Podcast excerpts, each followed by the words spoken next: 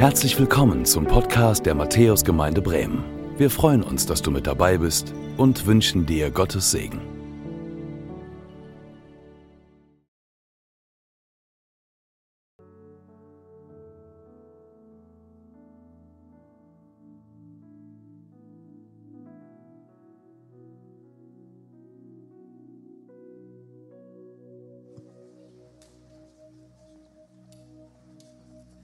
Könnt ihr die alle so sehen? Ist okay so? Noch ein bisschen drehen. Schön euch zu sehen. Guten Morgen. Es sind so viele neue Leute hier. Hey, das ist richtig toll. Ähm, wenn du neu bist, mein Name ist Philipp oder Phil. Ähm, ich darf hier die Jugend leiten. Das ist richtig, richtig eine schöne Aufgabe. Freut mich total, das zu machen. Ähm, aber wenn du neu hier bist, äh, dann freut mich das auch mega. Das ist richtig gut, dass du da bist. Ähm, genau. Nachher gibt es noch einen Kaffee, würden uns freuen, dich kennenzulernen. Und vielleicht ähm, mag, magst du mal oder mögen wir alle uns mal kurz Hallo sagen. So zwei, drei Leuten mal kurz, hey, schön, dass du da bist, mal kurz die Hand schütteln. Falls ihr euch noch nicht kennt, mal kurz vorstellen. Genau.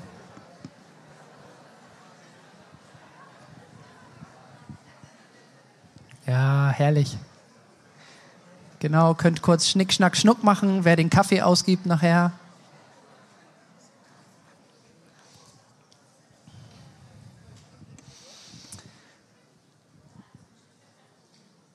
Ich freue mich, dass ich heute diese Reihe, die ich beginnen durfte, äh, zum, zum Ende bringen darf. Wir sind in dieser Reihe verbunden Leben. Egon hat das eben schon gesagt. Äh, wir sind im Galaterbrief, ein Brief von Paulus an äh, Gemeinden und Menschen in einer Region, die nennt sich Galatien. Und ähm, da schauen wir uns heute zwei Verse an. Und zwar die letzten des fünften Kapitels. Ähm, also wenn du willst, kannst du das schon mal aufschlagen. Ich sehe, dass ihr alle eure Bibeln dabei habt. Äh, ihr könnt euer Handy zücken, die Bibel-App öffnen, das ist erlaubt. Ähm, versucht in der Bibel-App zu bleiben. Genau. Ähm, ich fange an mit einem kurzen, kurzen Rückblick. Also wir haben gestartet mit diesem Bild. Hoffentlich doch einige von euch, weiß ich, die waren da. Und äh, da haben wir, haben wir über den Weinstock und so weiter geredet. Und was haben, was haben wir da gelernt? Was sind wir? Wir sind der? Oh, das war leise, das ist mau. Äh, das habe ich das nicht gut nahegebracht. War das so? Der Schlaucher, danke. Meine Tante rettet mich. Uhuhu. Genau. Wir sind hier dieses kleine, ich habe es genannt, Fiddelding. Äh, Jesus, unser Lehrer, nennt es Rebe, also sozusagen die Verbindung. Er sagt, ich bin, also Jesus ist der Weinstock, also die Kraftquelle. Und wir sind die Verbindung zwischen der Kraftquelle und der Frucht. Wir sind nicht die Frucht, wir sind nicht die Kraftquelle, sondern er sagt und lädt uns ein, in der Verbindung zu ihm zu sein. Und wenn wir das sind, dann wächst daraus was Gutes. Und wie das aussieht, das wollen wir uns heute weiter anschauen. Und ähm, der, der Start dieses Verses, ja, also wir gucken uns das mal kurz an, Vers 25 und 26 lese ich uns gleich vor, ist sozusagen nochmal so ein kurzer Erinnerungssatz, okay? Lass uns einmal dazu gemeinsam aufstehen ähm, und ich lese uns diese beiden Verse. Wir stehen auf als ein Zeichen der Ehre, dass wir Gottes Wort ehren. Und in Gottes Wort lesen wir Vers 25 und 26. Wenn wir im Geist leben, so lasst uns auch im Geist wandeln. Lasst uns nicht nach leerem Ruhm streben, einander nicht herausfordern, noch einander beneiden. Und Jesus, ich bitte dich, dass du uns zeigst, was das bedeutet. Dass wir das nicht nur vom Kopf her verstehen, sondern dass es ins Herz rutscht. Wir können das nicht machen. Wir können Frucht nicht machen. Das kannst du und ich möchte dich bitten, Jesus, dass du das tust durch deinen Geist. In Jesu Namen. Amen. Ihr dürft euch widersetzen. Genau. Also der Paulus sagt hier in Vers 25, wenn wir im Geist leben. Also er setzt das sozusagen voraus. Kurzer Rückblick. Was bedeutet das, wenn wir im Geist leben? Also er sagt hier im Grunde genommen, okay, ihr, die ihr Jesus vertraut, ihr, die ihr Jesus euer Leben gegeben habt, ihr seid lebendig geworden.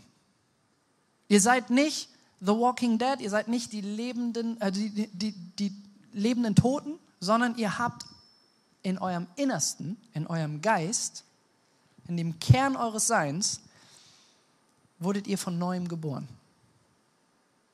Und wenn du Christ bist, also wenn du dein Vertrauen in Jesus setzt und sagst, nicht ich, sondern du, dann gilt dir das. Wenn wir im Geist leben, so lasst uns auch im Geist wandeln. Also wenn, dann. Okay, also ihr lebt im Geist, ihr seid von neuem geboren, ihr habt ein neues Herz und jetzt fangt an, auch danach zu leben. Das ist ein Auftrag, das ist eine Ansage. Und dieses Wandeln, darüber haben wir letztes Mal, also oder vor vier Wochen haben wir darüber geredet. Da geht es darum, miteinander unterwegs zu sein, in enger Beziehung mit dem Geist, mit Jesus zu sein. Aber das Wort wandeln hier ist nochmal ein bisschen anders. Also vielleicht hast du in deiner Bibel, die du heute mitgebracht hast, da auch was anderes stehen. Denn das, was mit Wandel hier gemeint ist, ist eher das Wort folgen. Es geht nicht nur um ein Miteinandergehen, sondern, und das sagt der Paulus hier, wir sollen folgen. Stetiges Folgen ist hier gemeint. Nicht wir gehen voraus, sondern Gottes Geist geht voraus.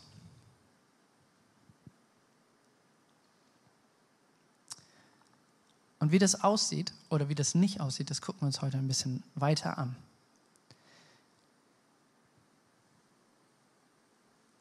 Ich mache hier kurz einen Schnitt. Letzte Woche haben wir Pfingsten gefeiert. Ne? Das war wunderbar. Da haben junge Leute gesagt, hey, ich gebe mein Leben auf, ich habe mein Leben aufgegeben und ich zeige jetzt vor euch allen und vor der unsichtbaren Welt, dass ich nicht mehr mir selber gehöre, sondern dass ich jetzt tot bin und dass ich mit Jesus, so wie er wieder auferstanden ist, auch wieder auferstehen werde und dass ich ein neues Leben habe. Das haben wir vor einer Woche gefeiert. Und das haben wir am Pfingstfest getan. Was ist das Pfingstfest? Das Pfingstfest ist das Fest, wo wir uns daran erinnern, dass Gott seinen Kindern seinen Geist gibt. Also alle, die wir auf Jesus vertrauen, bekommen den Heiligen Geist. Und das war zu dem Zeitpunkt, als das passierte, war das der Game Changer. Und es ist auch heute noch der Game Changer in deinem Leben. Warum war das damals der Game Changer? Wir müssen wissen, dass das Volk Gottes zu Beginn gefangen war. Das Volk Gottes war das Volk Israel und sie waren in der Sklaverei in Ägypten. Kennt ihr vielleicht den Film Prinz von Ägypten? So, Mose spielt da eine wichtige Rolle. Also dieses Volk ist in Gefangenschaft, in der Sklaverei. Und Gott befreit das Volk aus der Sklaverei.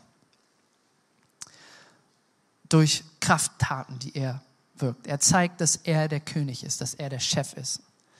Und die Mächte in Ägypten lassen das Volk Israel ziehen. Und somit sind, ist das Volk Israel eigentlich in Freiheit. Aber dann beginnt ein langer, langer Weg.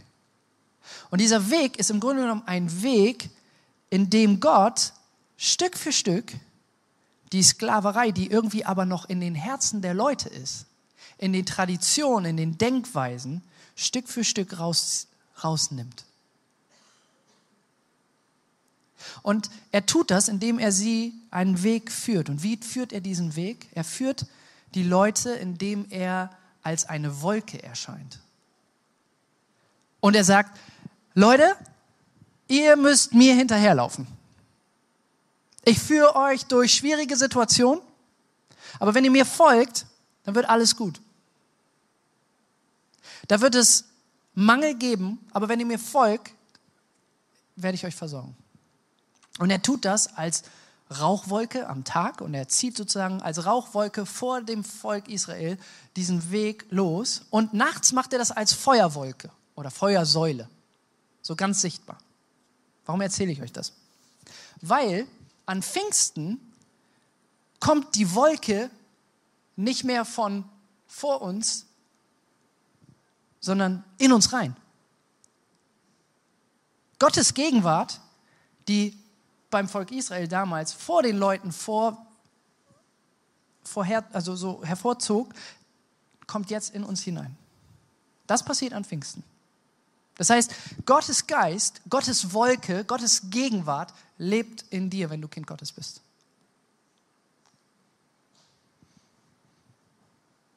Und der Heilige Geist will uns nach wie vor führen. Okay, wohin will er uns führen? Wenn wir uns angucken, worüber der Heilige Geist so redet in der Bibel, dann finden wir wenig Sätze in der wörtlichen Rede vom Heiligen Geist. Aber es gibt einen Satz und der gibt uns brutal viel Aufschluss. Ganz am Ende dieses Buches sagt der Heilige Geist, komm Herr Jesus. Das ist der, das ist der Job des Heiligen Geistes.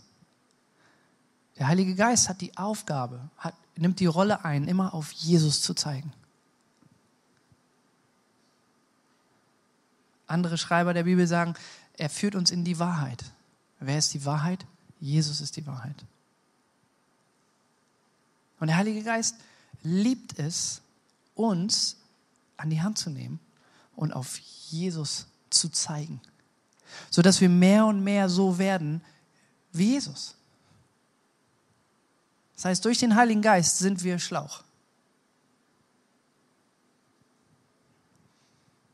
Seid ihr noch bei mir? Der Heilige Geist zeigt immer auf Jesus. Der Heilige Geist lebt in dir, nicht mehr außerhalb von dir. Aber wir sollen ihm immer noch folgen. Und es ist gut, wenn wir ihm folgen. Und dann spricht der Paulus in dem ähm, 26. Vers von drei Dingen, wie wir auch anders leben könnten.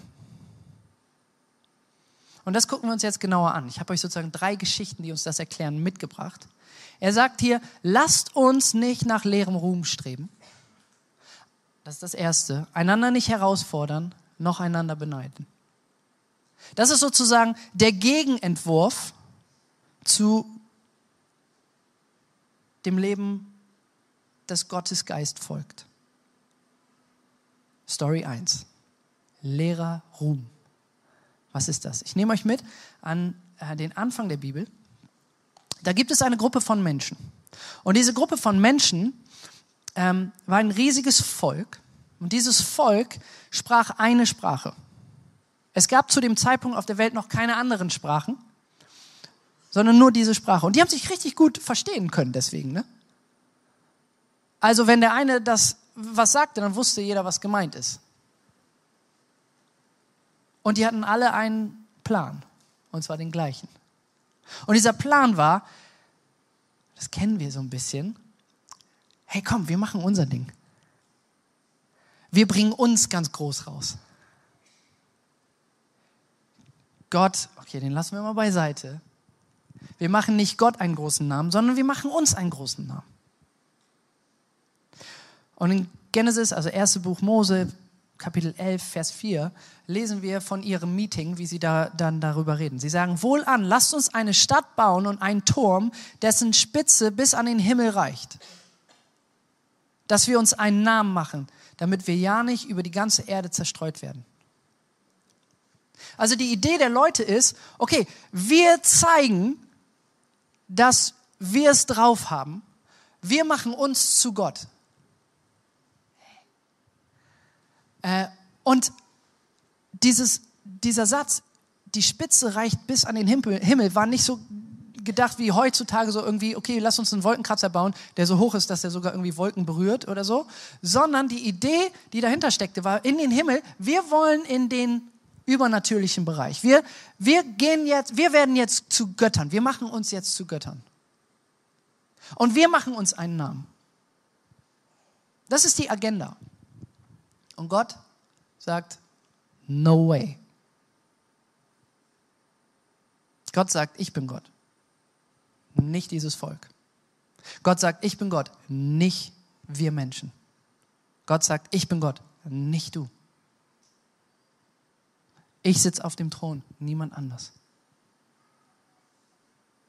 Und er greift ein und er sagt, okay, ich zerstöre die Einheit, die hier herrscht, indem ich den anderen Leuten oder den Leuten verschiedene Sprachen gebe, sodass sie sich nicht mehr verständigen können, sodass Missverständnisse entstehen, sodass sie diesen Plan, diesen Turm zu bauen, nicht mehr vollenden können.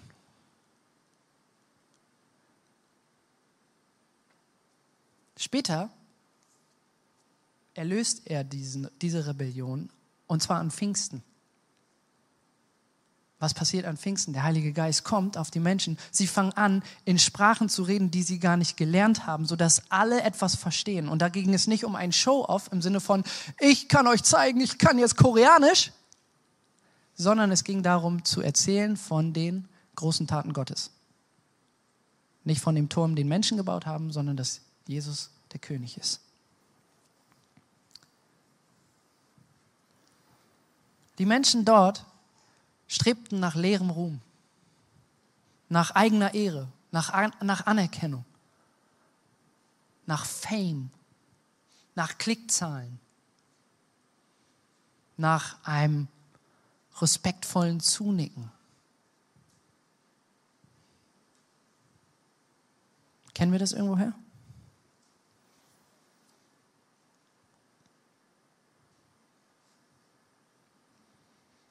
Angeben mit unbedeutenden Dingen. Das können materielle Dinge sein. Das kann eine gute Performance sein. Das kann ein aufgesetztes, aber nicht wirklich ehrliches Lächeln sein. Oh, die ist immer so freundlich. Bei dem läuft's. Manchmal wird es sogar noch verrückter. Das kenne ich aus meinem Leben. Und zwar, dass man Gott benutzt für seine eigene Agenda. Also wir beten ja im Vater unser, dein Wille geschehe, aber wir meinen manchmal, dein Wille geschehe, der hoffentlich so ist wie das, was ich will. Ich habe eigentlich da schon einen Plan. Und ich gebe den jetzt Gott und sag ihm, Gott, nimm du meinen Plan. Aber wäre schon gut, wenn das so wird, wie ich mir das vorgestellt habe.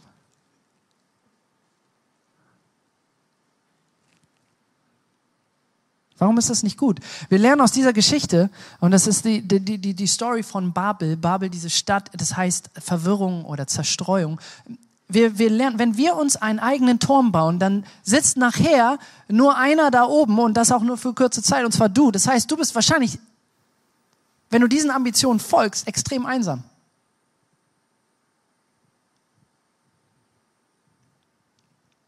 Die Folge ist Einsamkeit oder Verwirrung.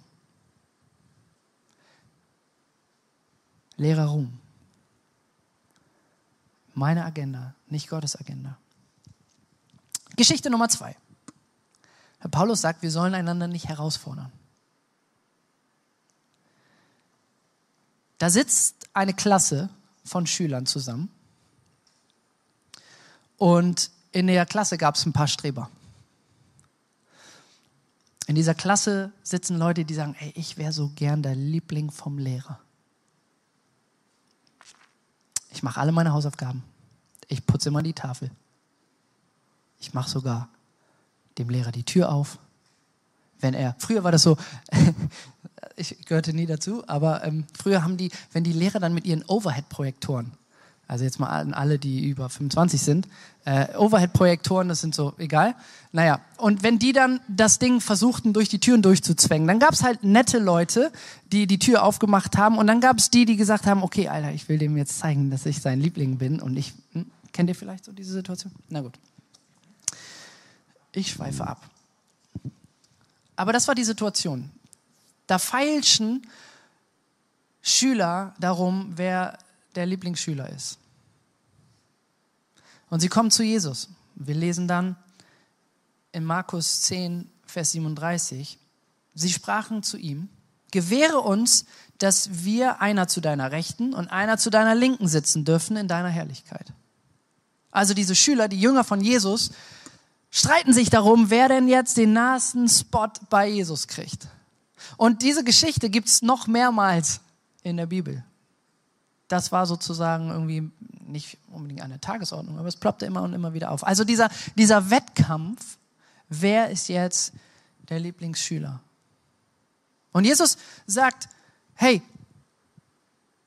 das steht euch gar nicht zu, das zu entscheiden. Und das steht mir auch gar nicht zu, sondern es steht meinem Vater zu, darüber zu entscheiden. Und übrigens, ihr werdet gar nicht in der Lage, das Gleiche durchzumachen, so, so wie ich. Und als aber die anderen in der Klasse hörten von diesem Streit, was löste das aus? Ein paar Verse später lesen wir, als die anderen es hörten, fingen sie an, über Jakobus und Johannes unwillig zu werden. Also da sind welche, die, die, die, fordern sich gegenseitig heraus. Es ist eigentlich ein Team, eine Familie und sie versuchen sich gegenseitig auszustechen. Und jemand anders zu, herauszufordern bedeutet immer, dass ich den Anspruch stelle, jemand Besseres zu sein oder stärker zu sein oder schlauer zu sein oder weiser zu sein. Das kommt gerade in Gemeinde gut an. den Anspruch zu formulieren, besser zu sein. Das ist im Grunde genommen die anderen herauszufordern. Ich bin besser als du. Und daraus entsteht, das habe hab ich euch gerade so erklärt, es steht ein Gegeneinander und nicht mehr ein Miteinander. Was eigentlich passiert, wenn wir einander herausfordern, ist, dass wir sagen, ich probiere das jetzt einfach mal, ähm, dass wir sagen, ich, ich, ich stehe über euch. Ich bin was Besseres. Aber das ist eine Lüge. Weil wenn du Christ bist, wenn der Geist in dir lebt, dann hast du ja eigentlich gesagt, nicht mehr ich lebe, sondern Jesus lebt in mir. Und ich bin dann nicht in der Position des Besseren, sondern ich bin in Christus. Das ist meine eigentliche Position. Wenn wir einander herausfordern, dann sagen wir damit eigentlich, ich bin, ich bin, ich bin besser als du. Aber es gibt eine wunderschöne Alternative. Wenn wir, wenn wir so leben, dass wir in Christus sind und in dieser Position bleiben und wir da alle das tun, dann sind wir miteinander unterwegs. Und kein Gegeneinander entsteht. Gesundheit. Geschichte 3. Paulus sagt, wir sollen einander nicht beneiden. Da gibt es diesen Jungen, er ist der Jüngste und er ist dreist. Er ist so dreist. Er geht zu seinem Vater und sagt, gib mir Geld gib mir das, was mir zusteht, wenn du tot bist. Ich will mein Erbe jetzt schon haben. Und übrigens, ich will nicht nur mein Erbe jetzt schon haben, sondern ich will auch nichts mit dir zu tun haben. Ich will nicht mehr bei dir wohnen. Ich will nicht mehr für dich arbeiten. Ich will nichts anderes von dir haben, außer die Kohle und er zieht davon. Und er geht und gönnt sich. Und er verprasst sein ganzes Geld. Und in ihm entsteht Einsamkeit, Verletzung. Er wird verspottet. Er ist kurz davor abzunippeln. Er landet, wenn man so will, in der Verdammnis. Sogar Schweine werden höher geachtet als er. Und dann besinnt er sich und sagt, hey, da ist doch mein Vater. Vielleicht komme ich bei dem irgendwie unter. Und dann läuft er zurück zu diesem Vater. Und der Vater in dieser Geschichte ist Gott. Und der Vater wartet sogar auf ihn. Der, ist nicht irgendwie beschäftigt und merkt auf einmal, ach, krass, du jetzt hier? Na, sieh mal einer an. Sondern er wartet, er hält Ausschau und er rennt auf den Sohn zu Ist die Geschichte vom verlorenen Sohn oder vom wartenden Vater.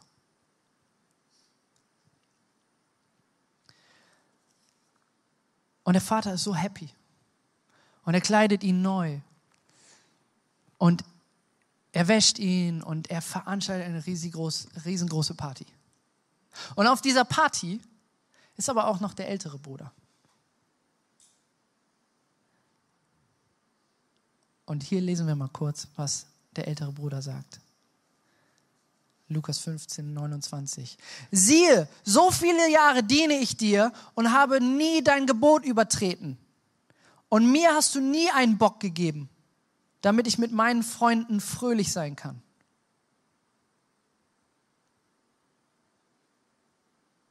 Der Bruder ist neidisch. Der sagt, das, was, was der hat, das will ich auch haben.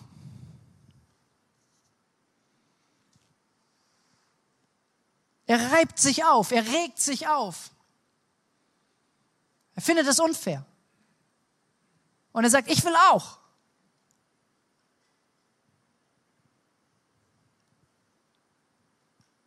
Der Vater sagt, mein Sohn, du bist alle Zeit bei mir. Und alles, was mein ist, das ist dein. Hey, dir gehört alles. Weil du mein Sohn bist, gehört dir alles. Weil du meine Tochter bist, gehört dir alles, was dem Vater gehört. Und der Ältere, der begibt sich in die Position des Schwächeren.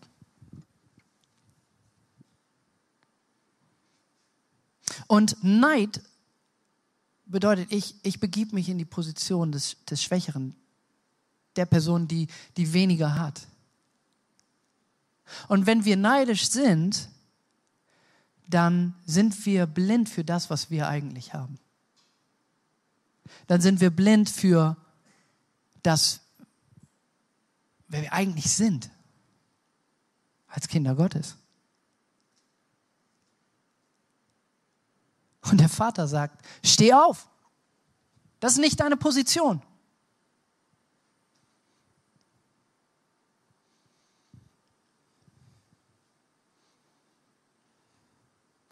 Ich möchte manchen Leuten hier heute sagen, steh auf. Du bist in Christus. Du bist eine geliebte Tochter, du bist ein geliebter Sohn. Alles, was dem Vater gehört, gehört dir. Du bist Kind des Höchsten. Er liebt dich. Er gibt alles für dich. Steh auf und begib dich in die Position, die dir zusteht, dass du in Christus bist. Du bist nicht schwächer, du bist nicht schlechter. Du bist in Christus. Denn die Folge, wenn wir neidisch sind, ist, dass wir undankbar werden, aber vor allem, dass wir das verachten, was gut ist in unserem Leben. Ja, es gibt Phasen und die können manchmal ein Leben lang andauern, in denen wir leiden. Ich will nicht sagen, hör auf zu leiden. Aber ich will dir sagen, wer du wirklich bist. Wenn du in Christus bist, bist du ein, eine neue Schöpfung. Dann sagt die Bibel, bist du ein Kind Gottes. Kind des Höchsten. Das Leben hier ist nur Warm-up.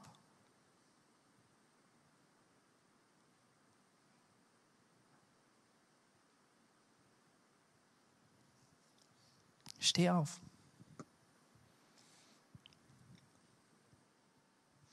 Ähm, vor vier Wochen habe ich euch so eine Tabelle mitgebracht, wo wir so ein bisschen das gegenübergestellt haben, ähm, wie Leben im Geist aussieht und wie Leben im Fleisch aussieht. Und ich habe, weil wir ja irgendwie so ein Stück weit über Ambitionen reden, habe ich uns das nochmal so ähm, mitgebracht, ähm, was, was eigentlich diese göttliche Ambition ist und was menschliche Ambition ist.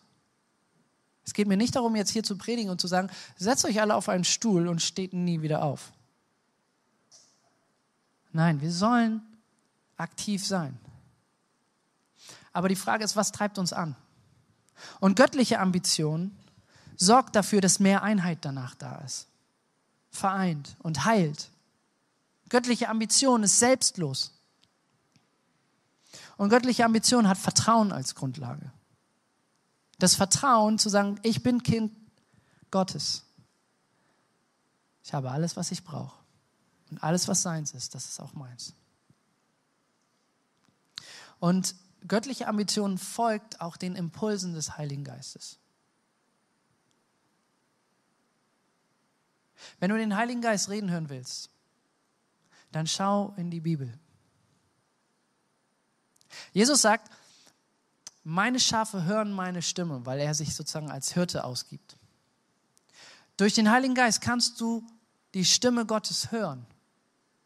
Und kennenlernen tust du sie, indem du in sein Wort schaust.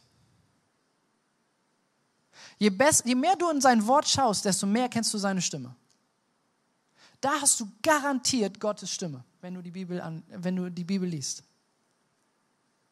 Und dann gibt es vielleicht Momente in deinem Leben, wo du auf einmal Impulse bekommst, wo du jetzt nicht eine Bibel vor deinen Augen hast. Und dann kannst du unterscheiden, ah, ist, das, ist das aus mir selbst raus oder ist das vom Geist Gottes? Okay? Die Bibel ist dafür der, der Maßstab. Wenn sich das nicht deckt mit dem, was in der Bibel steht, dann bist du auf dem Holzweg. Und dann kannst du schlimme Dinge damit anrichten. Aber wenn sich das deckt mit dem, was im Wort Gottes steht, dann heilt das. Dann ist das selbstlos. Dann vereint das. Und dann zeigt es auf Jesus. Und er schafft ein weiches Herz, weil das ist das, was der Heilige Geist tun will. Er sagt in seinem Wort, ich will euer steinernes Herz rausnehmen und will euch ein weiches, ein fleischernes Herz geben. Das ist die Folge göttlicher Ambition. Menschliche Ambition vereinsamt, zeigt auf sich, macht sich selbst groß. Ne? Wir denken nochmal an den Turm. Schafft ein hartes Herz. Hat Angst als Grundlage. Schafft ein Gegeneinander. Und es macht müde.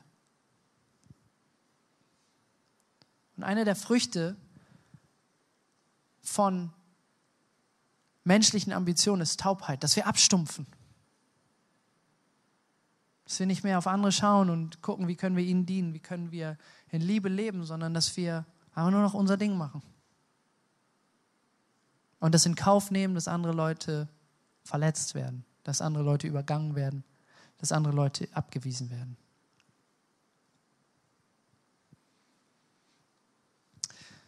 Ich möchte nochmal in den Vers von Paulus reinschauen, in den 26. Hast du den nochmal da, Udo? Weil da sagt er was, was Wichtiges. Bevor er zu diesen drei Dingen, Lehrer Ruhm, nicht herausfordern, nicht beneiden, kommt, sagt er, lasst uns. Hey, damit sind wir gemeint. Lasst uns. Wie können wir als Gemeinschaft der Wolke folgen. Wie können wir als Gemeinschaft dem Geist Gottes folgen? Wie geht das? Da gibt es unterschiedliche Wege. Und ich habe euch vor vier Wochen eine Übung der Woche mitgegeben. Vielleicht erinnert ihr euch daran. Ich hoffe, dass es einige so mal erlebt haben und, und vielleicht mehr und mehr darin leben. Das war dieses Statio, ne, dieses Innehaltens. Und das sind nicht Übungen, die ich mir ausgedacht habe oder sich irgendwelche Mönche ausgedacht haben, sondern das, ist, das sind Übungen, die unser Lehrer, nämlich Jesus, vorgemacht hat. Und eine Übung, die ich mit euch heute machen möchte, heute hier live und direkt, ist das Abendmahl zu feiern. Gemeinsam, miteinander. Lasst uns gemeinsam auf Jesus schauen, auf das, was er getan hat. Darum treffen wir uns. Und der Heilige Geist liebt es, uns dabei zu helfen. Der wartet wie so ein Pitbull darauf, aber ein guter Pitbull. Der liebt das, auf Jesus, uns an die Hand zu nehmen und zu Jesus zu bringen.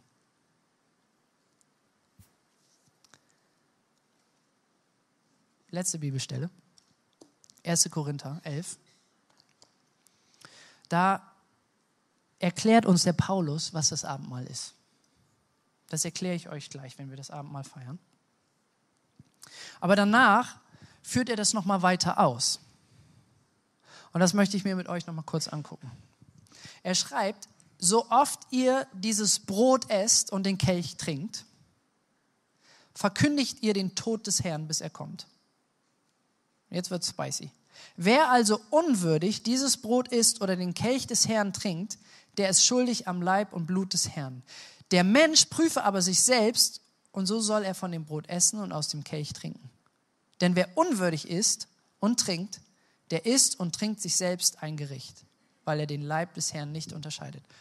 What? Worum geht's hier? Der Paulus sagt, Freunde, wenn ihr das Abendmahl nehmt und denkt, ihr macht damit die Bonuskarte voll, um in den Himmel zu kommen, oder ihr macht damit ein weiteres grünes Häkchen, damit ihr euch besser fühlt. Oder es geht darum zu zeigen, dass ihr jetzt auch mal wieder hier dazugehört. Oder ihr das macht, weil man das halt macht dann sagt er hier, damit sind wir auf dem Holzweg. Weil es geht nicht um uns. Wenn wir das Abendmahl feiern, dann stellen wir Jesus in den Mittelpunkt. Dann sagen wir, danke für das, was du, Jesus, getan hast. Und da gibt es keine Stärkeren oder gibt es keine Schwächeren, da gibt es nur Gleiche, nämlich Kinder Gottes.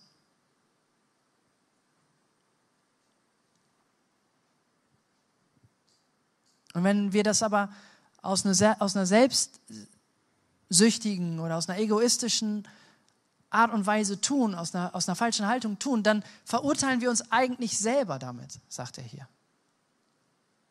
Das heißt, wenn wir gleich das Abendmahl feiern und daran denken, dass Jesus ans Kreuz gegangen ist, dass Jesus sein Blut vergossen hat dafür, dass du frei bist, dass du raus bist aus der Sklaverei, dass er sein Leben gegeben hat für dich, und dass er wieder auferstanden ist. Durch den Heiligen Geist, der auch in dir lebt und dich auch wieder auferstehen lässt. Wenn das nicht der Fokus ist, dann, dann, dann lass das lieber. Und der Paulus sagt, wir sollen das prüfen. Wir sollen uns selbst prüfen. Oder magst du nochmal die Tabelle zeigen, die wir da eben hatten? Wir nehmen uns jetzt drei Minuten und du kannst das mal prüfen für dich. Und wenn dir was aufploppt, wo du sagst, oh, da mache ich mein Ding, dann sag Jesus Entschuldigung dafür.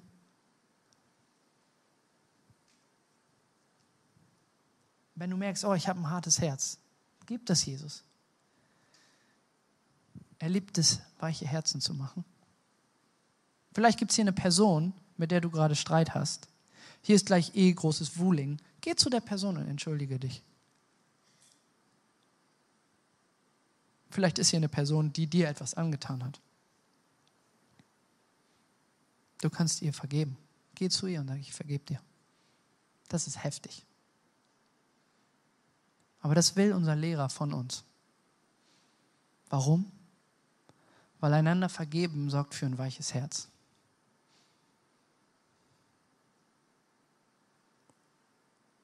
Kurze Wiederholung für die, und du weißt, ob das dir gilt oder nicht, steh auf.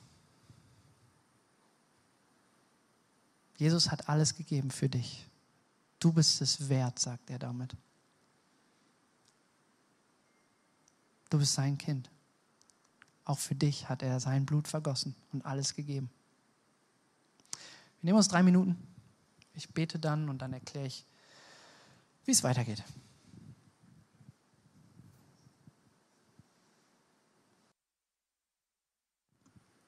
Jesus, danke, dass du dein Blut vergossen hast. Danke, dass wir nicht in Angst leben brauchen.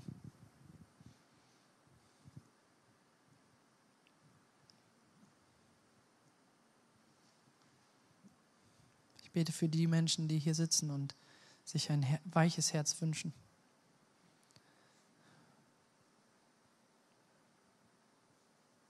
Heiliger Geist, berühre du diese Menschen.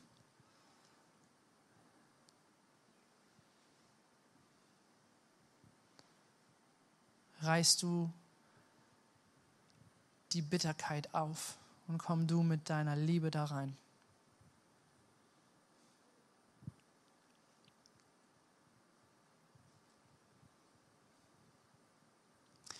Und ich bete im Namen von Jesus, dass Angst weggeht. Angst davor, nicht geliebt zu werden, weggeht. Angst davor, versorgt zu werden, weggeht. In Jesu Namen.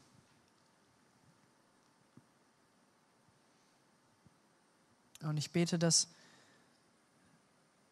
diese Lüge, dass hier jemand sitzt, der sagt, ich bin eigentlich es nicht wert. Ich bin, ich bin ein Opfer. Und darin bleibe ich, dass du diese Lüge entlarvst, Jesus. Und ich spreche die Wahrheit, dass du das geliebte Kind Gottes bist, aus über dich und dein Leben. Das bist du. Du bist ein geliebtes Kind, ein geliebte, geliebter Sohn, eine geliebte Tochter.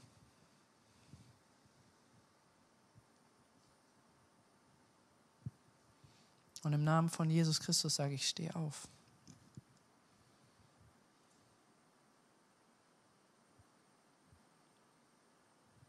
Er sieht dich und er liebt dich. So sehr, dass er alles gegeben hat für dich. In Jesu Namen, Amen. Paulus schreibt, denn ich habe von dem Herrn, Herrn empfangen, was ich euch überliefert habe, nämlich, dass der Herr Jesus in der Nacht, als er verraten wurde, Brot nahm und dankte. Und es brach und sprach, nehmt, esst. Das ist mein Leib, der für euch gebrochen wird. Dies tut zu meinem Gedächtnis.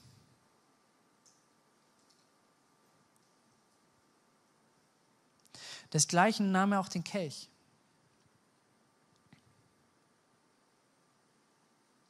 nach dem Mahl, indem er sprach, dieser Kelch ist der neue Bund in meinem Blut.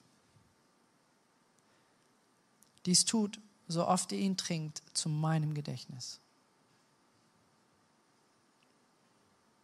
Wir wollen der Wolke folgen und Jesus jetzt in den Mittelpunkt stellen.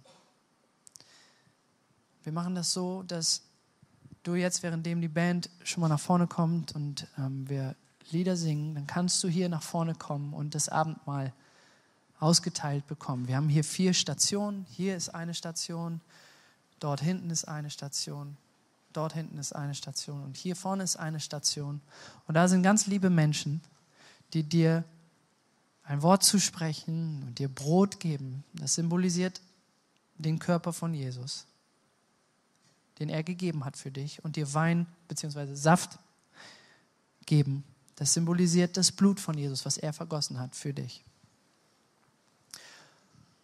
Da kannst du jetzt einfach die Lieder dazu nutzen, um das zu tun. Genau, die Helfer stellen sich schon mal auf, das ist cool. Und nutzt diesen Moment. Vielleicht geht ihr auf eine Person zu. Versöhnung ist hier. Gott ist hier. Der Gott, der Wunder tut, oder? Wie wäre das, wenn wir nächste Woche nochmal so eine Runde machen? und dann davon berichtet wird, dass Beziehungen wieder heil geworden sind. Weil wir aufeinander zugegangen sind. Amen. Danke fürs Zuhören. Wir hoffen, dass du heute inspiriert und ermutigt wurdest durch Gottes lebendiges Wort. Unser Gebet ist, dass es viel Frucht bringt. Weitere Infos findest du unter www.matthäus.net.